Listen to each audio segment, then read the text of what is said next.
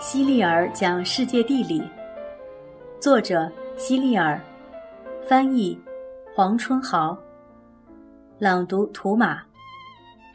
第十七章：南方战神。有天早上，亲爱的汤米·丁克坐在饭桌旁吃他喜欢的黄油面包。他一改平时的活泼样子，拿着面包一口口沿着边咬得非常小心，每咬一小口。就会看着面包沉思一小会儿。小子，愣什么呢？爸爸问。我要把这块面包咬成一幅美国地图。汤米一边说着，一边把面包小心翼翼地放在桌布上。爸爸，您看，这里是阿拉斯加州，这里是佛罗里达州，对面就是尤卡坦。这时，汤米又把一小块面包搓成一根细条。放在另外一个角落里，他兴奋地说：“看，下加利福尼亚就在这儿。”你这个小子只顾着自己玩面包，这顿饭究竟还吃不吃啊？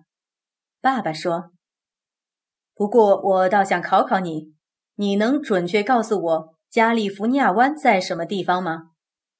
哈哈，这个问题我知道，它不在加利福尼亚州。汤米非常机灵的应答，让爸爸大吃一惊。加利福尼亚湾和下加利福尼亚是墨西哥的一部分。真聪明，爸爸说。我上小学三年级的时候，老师问我加利福尼亚湾和下加利福尼亚在哪里，我没有准备好，也没有认真的复习，就想当然的认为这两个地方应该都在加利福尼亚州，于是不假思索地说。在加利福尼亚州，爸爸，老师教过你这个吗？汤米伸出左手，把拇指和另外四根手指变成 C 的形状。看看吧，C 围着的是墨西哥湾，食指尖就代表佛罗里达州，拇指尖代表墨西哥的尤卡坦，整个拇指基本就可以代表墨西哥了。用这样的方法学习，真是太不可思议了。我从来都没有见过，爸爸说：“从来没见过，这很正常。老师才不知道我发明的这种方法呢。”汤米很得意地说：“这是我想出来的最新学习方法。”神的国度，你可能听说过吧？美国南部的邻国墨西哥就是一个神的国度，确切的来说，应该叫做战神的国度。墨西哥这个名字是用印第安人信奉的战神墨西卡利来命名的。从美国向北走，当你穿过边境进入加拿大时，根本不会感觉自己已经到了另外一个国家。加拿大人和美国人几乎没有什么差别，他们都是欧洲的移民，白种人，说的都是同一种语言——英语。然而，从美国向南走。当你穿越边境进入墨西哥时，你就会发现到了一个完全不同的国家。墨西哥人与美国人有着明显的差异，他们属于不同的人种，语言也不一样。大西洋对岸的西班牙曾把墨西哥当做他的殖民地，统治了很长时间。当然，这是很久以前的事了。现在的墨西哥是一个拥有独立主权的国家。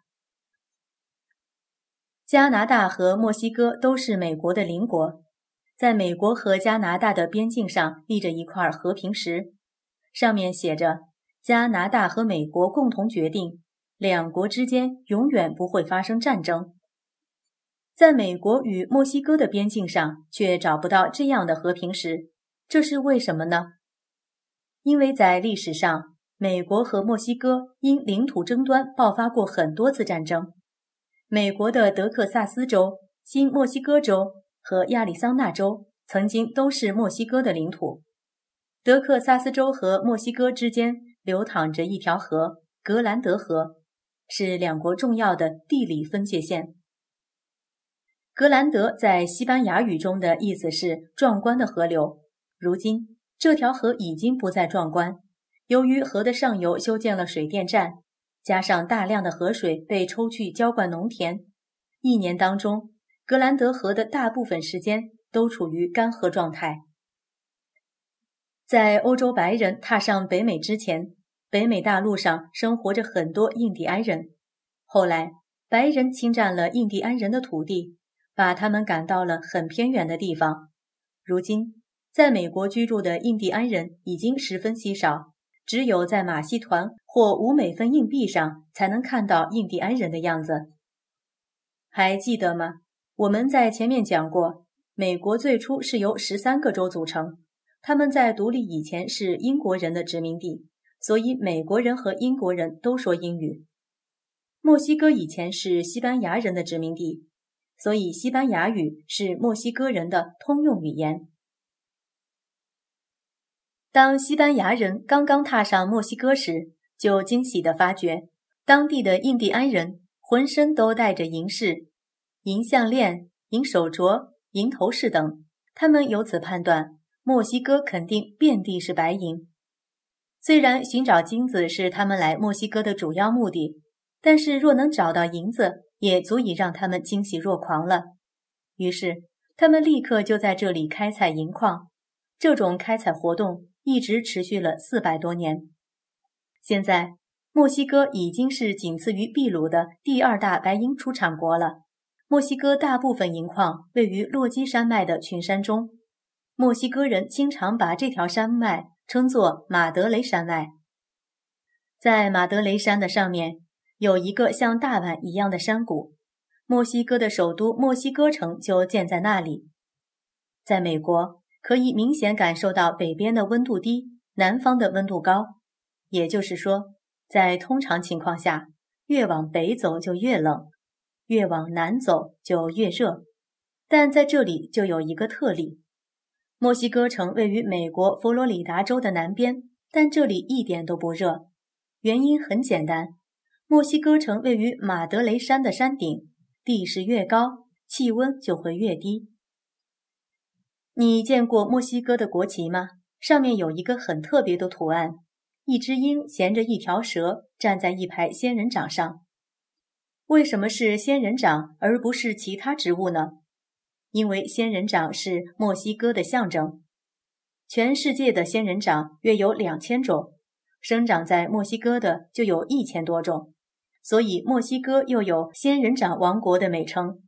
在墨西哥，仙人掌不仅是一种常见的观赏性植物，还是人们餐还是人们餐桌上的美味佳肴。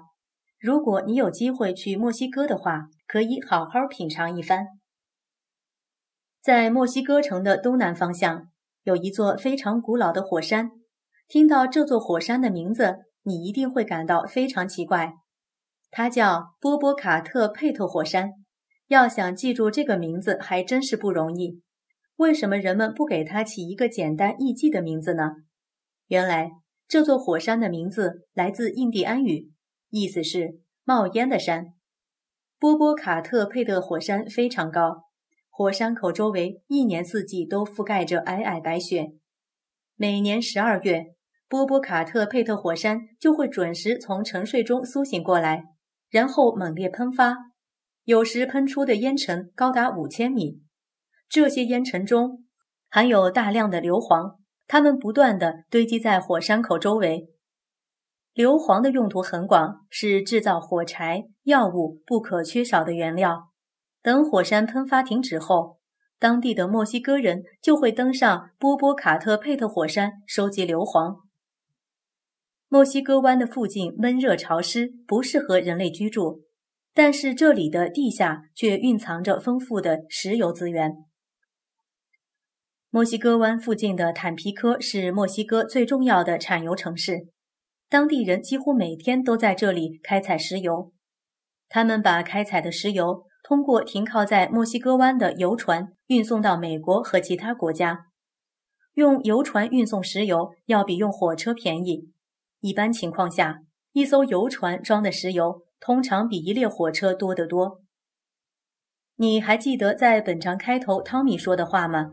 伸出的拇指代表什么呢？对，尤卡坦，它也是墨西哥的领土。你一定见过剑麻，也许你家花园里就种了不少。它的故乡就是尤卡坦。在尤卡坦，人们种植剑麻可不是为了观赏。而是为了提取剑麻叶子里的纤维。